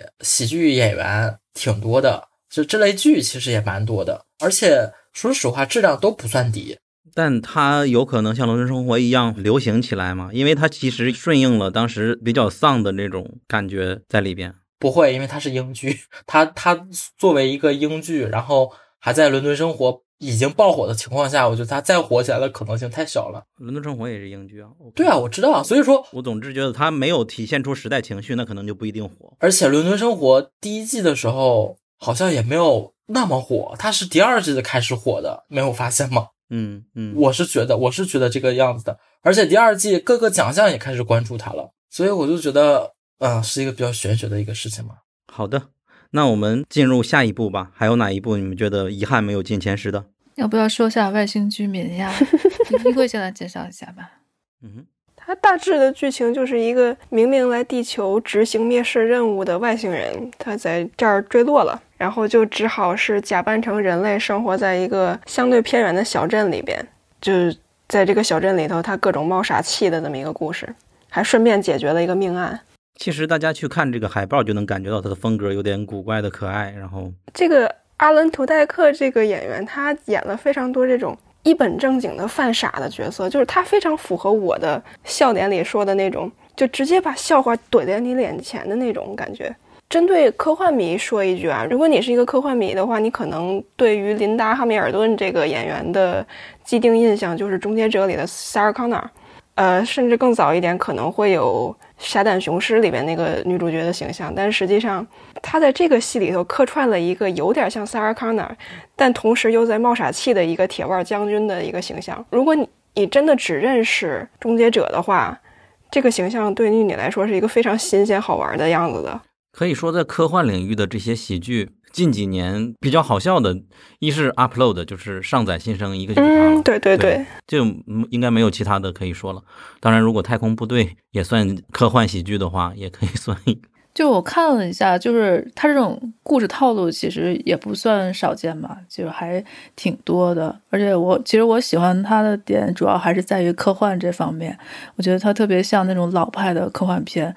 就感觉很久没有看到这种类型的剧集了吧。而且它又是个小镇的罪案类型，只不过它这个主角呢是外星人。科幻剧如果拍成这样，我觉得也倒是挺挺有意思的。就是一个本来是要来毁灭地球了，然后来了地球之后就爱上了这个地方，好似曾相识的设定啊！对对对对，虽然很套路吧，但是每一集它就有很多那种老派的科幻笑话，也都挺逗的。而且最重要的是它的风景真的很美，就是前几集有那个啊远眺的那个镜头。就是那个雪山啊什么的，我感觉那不会又是个风光片吧？反正还有那个路，他在就是那个女主角开车的时候远看的那个路的那个镜头，反正美剧里面不都经常有这个汽车要去撞撞迷路的这个画面嘛？那个镜头其实也都蛮漂亮的，很轻松快乐的喜剧。而且他和小朋友，他唯一怕的人是不是那个小朋友？反正两个人的互动就蛮有意思的，所有人都能，只有小朋友能看出他的真面目来。所以那小孩一直在要挟他，对，就很有意思。好，那下一步谁来提名呢？我觉得值得提名的是那个英文系主任。啊，我可以来说，英文系主任他其实没有一个特别明确的剧情，他的主要是一个强设定的一个喜剧，就是说这个女主角她是一个虚构的，但是相当于现实当中常青藤这么样一个非常历史悠久的学校的呃文学系的教授，然后她在这一部喜剧刚开始的时候被升职成了这个英文系的系主任，然后因此她需要承担。更多的行政方面的佐人其实就是干一些其他人都不愿意干的脏活儿 累活儿。然后在这里面，其实讲到了好几个，嗯，现在学术界就非常常见，然后又非常就是有趣的话题，比如说一些年纪比较大的教授，他们拿着很高的工资，但是他们不愿意教课，或者他们教课的水平很差，吸引不了新的学生。嗯，这在这样像英文系这样就是文科的专业，可能是一个比较严重的一个问题。然后还有涉及到的就是教授跟学生之间的关系的转变吧。比如说，在这个女主角系有一个男教师在课上发出了一些可能不是很恰当的言论，然后被学生录了发到网上，然后开始了 cancel culture 的一部分剧情也是非常有意思的。但是不管是怎么样，就这里面可能，嗯，有的时候是一种荒诞，有的时候是对这些现象的一种讽刺。但是不管怎么样，在这个剧中，我觉得我们还是能感受到这个女主角，然后包括背后对学术界非常了解的这个主创，他们对学术或者对这个英文系这个学科的热爱，这是我个人的感受。然后中间很很有意思，这个女主演吴珊卓演的非常非常的好，我觉得。嗯，它有两个特点嘛，一特点就是吴珊卓，她是最受欢迎的亚裔在美国的女演员之一了，然后她一出就很多人关注。另外就是她的布里特尼已经介绍这个设定嘛，亚裔相关的一些教育问题在里边，还牵涉到，就我们之前在网上也经常看到一些教师因为说出了不当言论，然后被开除类似的事情嘛，在这些剧里边，我感觉。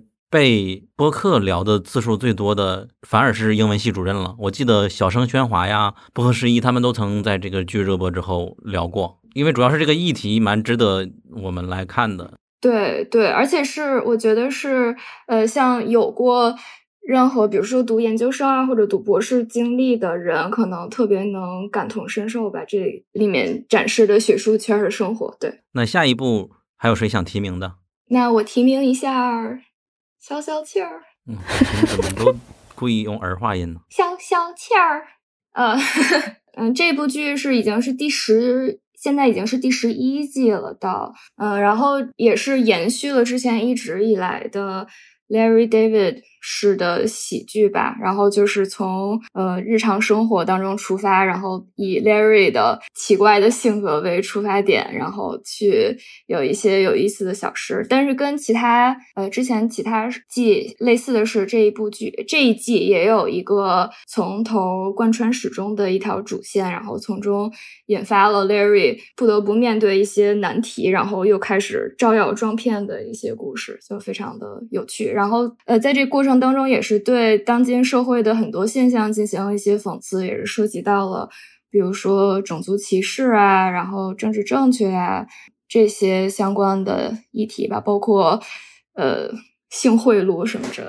的。嗯，消消气这个剧 要补真的是太难了。我补到第二季了，我我今年从第一季开始看。嗯，对，因为我们的作者之一六幺零他是。呃，他是消消气的嗯字幕组之一嘛，所以说最开始就极力推荐，还试图让我们公众号写过，但是图钉因为因此推荐，反而去看了，已经不完全实际了。我也是看六幺零推荐去看这部剧，其实。不一定非要补前面的，它其实每季和每季之间是相对来说比较独立的关系。只要 Larry David 还在，他就是从 Larry David 这个角色出发的一个笑点，不需要没有特别多的跟呃前因后果的联系。你只要从最新的一季开始看也 OK。如果你想看消消气的话，可以在 Sub HD 里边搜索“打打气字幕组 ”，六幺零的字幕组叫“打打气字幕组”，所以说你在。S u b h d 点 t v 这个网站上就能下到字幕，然后可以看。反正我就觉得 Larry David 能把一个人的那个尴尬症给治疗好，他就把一个很小很小的事情放大到那个非常夸张的进行戏剧化，然后你会你就会把这个尴尬的时刻给忘掉了。而且他真的好喜欢生气啊！我觉得我能生的气都被他给生完了，就是找不到停车位，然后水管坏了。呃，邻居装修就是大大小小鸡毛蒜皮的事情，全被他生生气给生完了，真的很好笑。对这一季我印象特别深的有一段，其实是非常小的一段，但是我特别喜欢，就是他把他的伞落在了一个日料餐厅，然后这个伞是他之前从他之前去住一个酒店的时候，那个酒店借给他的，相当于是。然后他把那个伞落在那个餐厅，他去取，那个餐厅的人就不给他说，你这个伞不是你自己的伞，是人家酒店的伞，所以我们可以去帮你把这个伞还回去。这个 Larry 他就说不行，我就要这把伞，你把这把伞给我，然后我自己去还给这个酒店。然后他们就因此拉锯了大概有五分钟的时间，就特别好笑。然后，因此我还特意在就前一段时间我去了达拉斯，然后正好就路过那个酒店，我还特意在门口 圣地巡礼了一下。我刚刚看了第一集，录节目之前刚刚看了第一集，然后就出现了一个非常经典的笑话，就是明明是有人借你钱不还，然后反而是你去讨债的时候，你变成了坏人，就是非常经典的一个桥段。结果。那个欠债的人呢，他本身就是记性不好，他有点失忆症或者有有点类似于痴呆症的那样的一个症状，然后他既不记得自己欠过钱，然后也不记得自己卖的东西有那个。有一年的质保，但是 Larry 他就认死理儿，他就一个劲儿在那儿矫情，说你为什么我成，我是被欠债的，我成坏人了。但是从他那儿买东西的那个大姐就说，我不管你记不记得，你就给我修就好了，我不管你那些乱七八糟的事情，就完全不同的处理方式。嗯，我觉得有的时候是 Larry 他自己他所秉承的，他有一套规则跟。就是这个社会上大家都默认，但是大家都不说的潜规则做斗争的情节，就还挺有意思。嗯，所以说我现在终于懂得消消气是什么意思了。就日常遇到那种嗯事情，对吧？我记得之前过刊也有一一期节目，就叫维权那件小事。我们每天日常都会遇到各种各样的想维权，但对方你拿他也没办法那种情况发生吧？能想象到他的笑点是这样子的。这样一说，我就感兴趣来看了，因为我也是日常生气的。电影院每次我看电影，他都要掐掉我的片尾，我都气死了。太惨了！你肯定会跟 Larry 共情。小鸟好容易被这。对，因为我已经两次了，我让他他白白补偿我两张电影票了，而且我上一次强调了，然后他第二次还掐我。好的，那下一步有谁来补充？我我看我们榜单里还还有没说的，就是伯伯汉隔离在家了。重启讲讲。哦，对我，还有这一部，哎，我差点又给又把他又把他给忘了，对不起。哦，这一部是。伯伯汉这一部《隔离在家》，他讲的是伯伯汉是一个单口喜剧演员，他自己在网飞有很多有蛮多个的单口喜剧的专场。然后这一部《隔离在家》呢，是他自己花了一年的时间，呃，自己一个人在家编剧、拍摄、制作、导演了这一部喜剧特辑。然后它的形式是一个多元融合型的一个喜剧特辑。呃，包含了单口、电影、纪录片、视频、游戏直播、唱歌等等形式。整个特辑的时间大概是一个半小时，然后涵盖了生活中的嗯各种细节。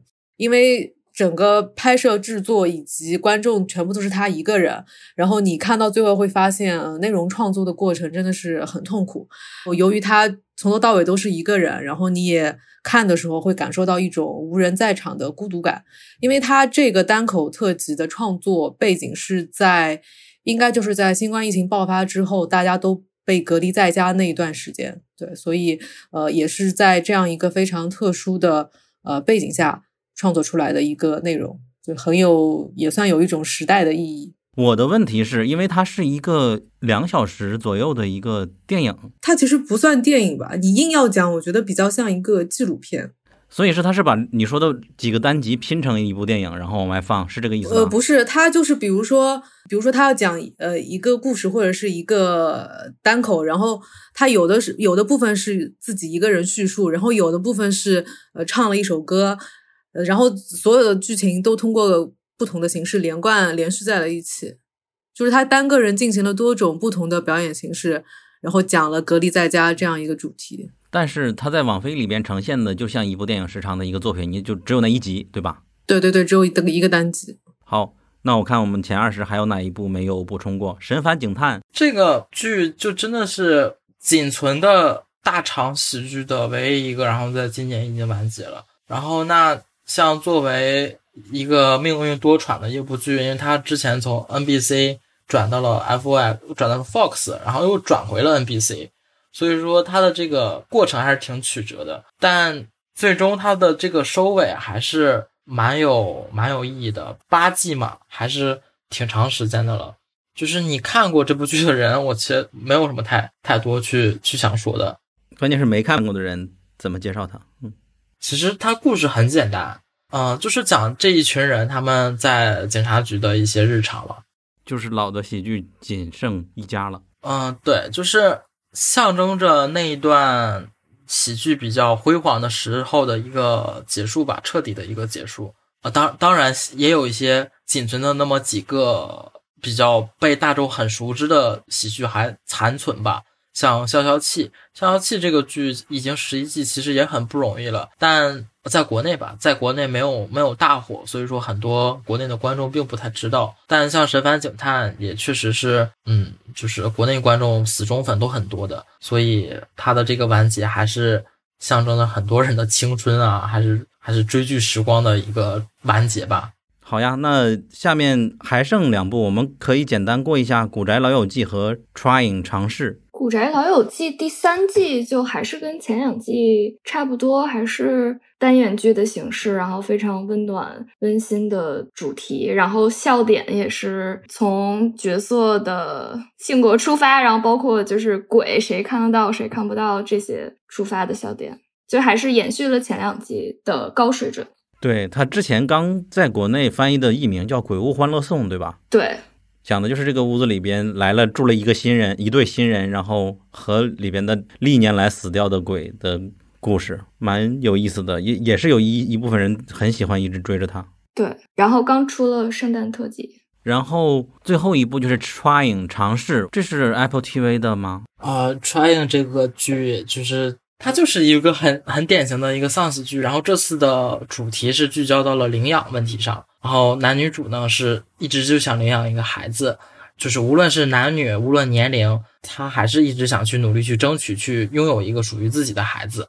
那这部剧就围绕着这个主题，然后探讨了关于亲情、关于友情，还有关于现实这几方面的一个一个比较真实的一个体现吧。啊，就是把领养孩子的这个整个的这个过程，包括他们呃去进入领养这个过程当中的心路变化和领养后这些心情，他都全都给你做了一个体现啊啊，整体来说是一个丧的剧吧，它没有特别特别让你看得很愉快。就感觉让图丁来介绍比较丧的喜剧，就好像拿枪逼着他说一样。他的说话中饱含了无奈，就是这件事也挺丧的。但它确实就是一个比较沉重的一件事情啊，而且你听它这个名字就要尝试，你就觉得它能它能好到哪里去？好的，那我们二十部剧就差不多说完了。我把十一到二十再说一下：外星居民、足球教练、伯伯汉隔离在家、英文系主任、此路朝上、神探警探、消消气、古宅老友记、尝试。后面还有落选的，比如说科明斯基理论、最终季、无为大师、女大当自强、不安感、凯撒琳大帝、眼镜蛇，这些我们就略过了，不讲了。然后今天的主要的内容就这些，具体的排名大家可以看我们的公众号文章，会有一个最终的排名。我突然想到了，我们的喜剧盘点的播客应该是二零一九年吧，我们播客当时那期节目叫做《这些剧真可笑》，然后后来 我们想想做一期节目叫《这些剧真可笑二零二零》嘛，没有做成。但是这些剧真可笑，那是小宇宙上线以后，然后没到一百天吧，也是我们第一期上首页的节目，那也是我们第一次觉得哎播客有意思，然后可以继续更新下的一个原因了。另外就是，如果你感兴趣喜剧这个范畴，我们最近新开了一个喜剧爱好者的群，呃，你可以在后台回复 comedy 或者汉字喜剧，然后来加入这个群。其实熟悉我们的听众和读者都会知道，我们英美剧漫游指南有许多群，然后不一定是完全基于播客来建立的，只是基于呃美剧英美剧爱好者来建立的。所以说你以后你就慢慢发现吧。如果你感兴趣某一种类的，比如说《绝命毒师》黑色的剧集，就可能也许找到它的入口。对，大概是这样子的。我们今天的录制时间是二零二二年一月一号的晚上九点多，录完结束已经到一月二号了。我们再次祝大家新年快乐，然后再见吧，拜拜，新年快大！家再见，谢拜谢，新年快快乐新年快乐，新年快乐，再见。布里特尼震惊什么意思？拜拜。如果你喜欢本期节目，希望你去苹果 Podcast 给我们一个五星好评。我们下期节目再见。Don't sing if you want to live long. They have no use for your song. You're dead, you're dead, you're dead, You're dead and out of this world. You'll never get a second chance. Plan all your moves in advance. Stay dead, stay dead, stay dead, stay dead and out of this world. Run fast, don't stand in the line. There's too much work to be done. You're down, you're down, you're down, you're down and out of this world.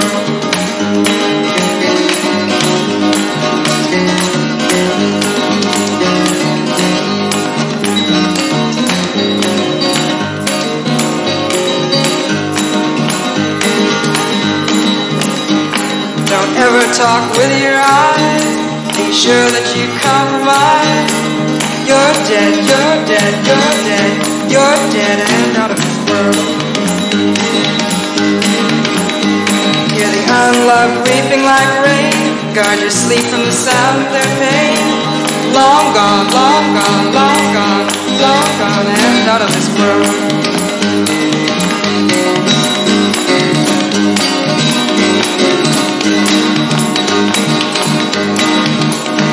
When you smile and it tears your face, it's time for the inhuman race. You're down, you're down, you're down, you're down and out of this world.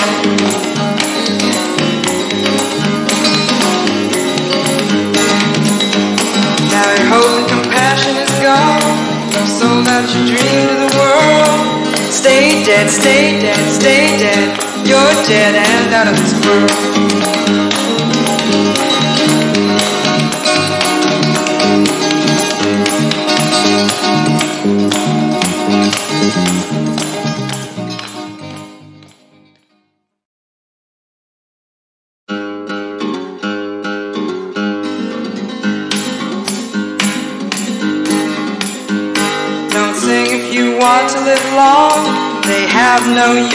Song.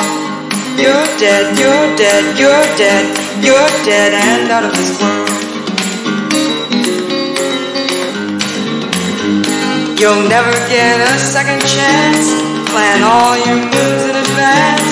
Stay dead, stay dead, stay dead, stay dead and out of this world.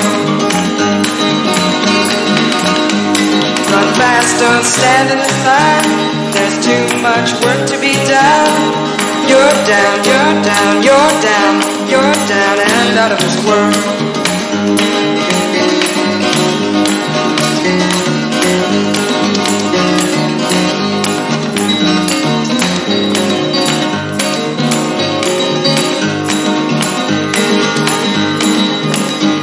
Don't ever talk with your eyes. Be sure that you compromise. You're dead, you're dead, you're dead, you're dead and out of this world. The unloved like rain. Guard your sleep from the sound of their pain. Long gone, long gone, long gone, long gone and out of this world.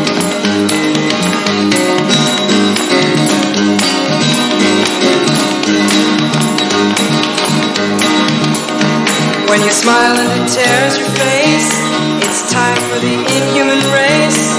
You're down, you're down, you're down, you're down and out of this world.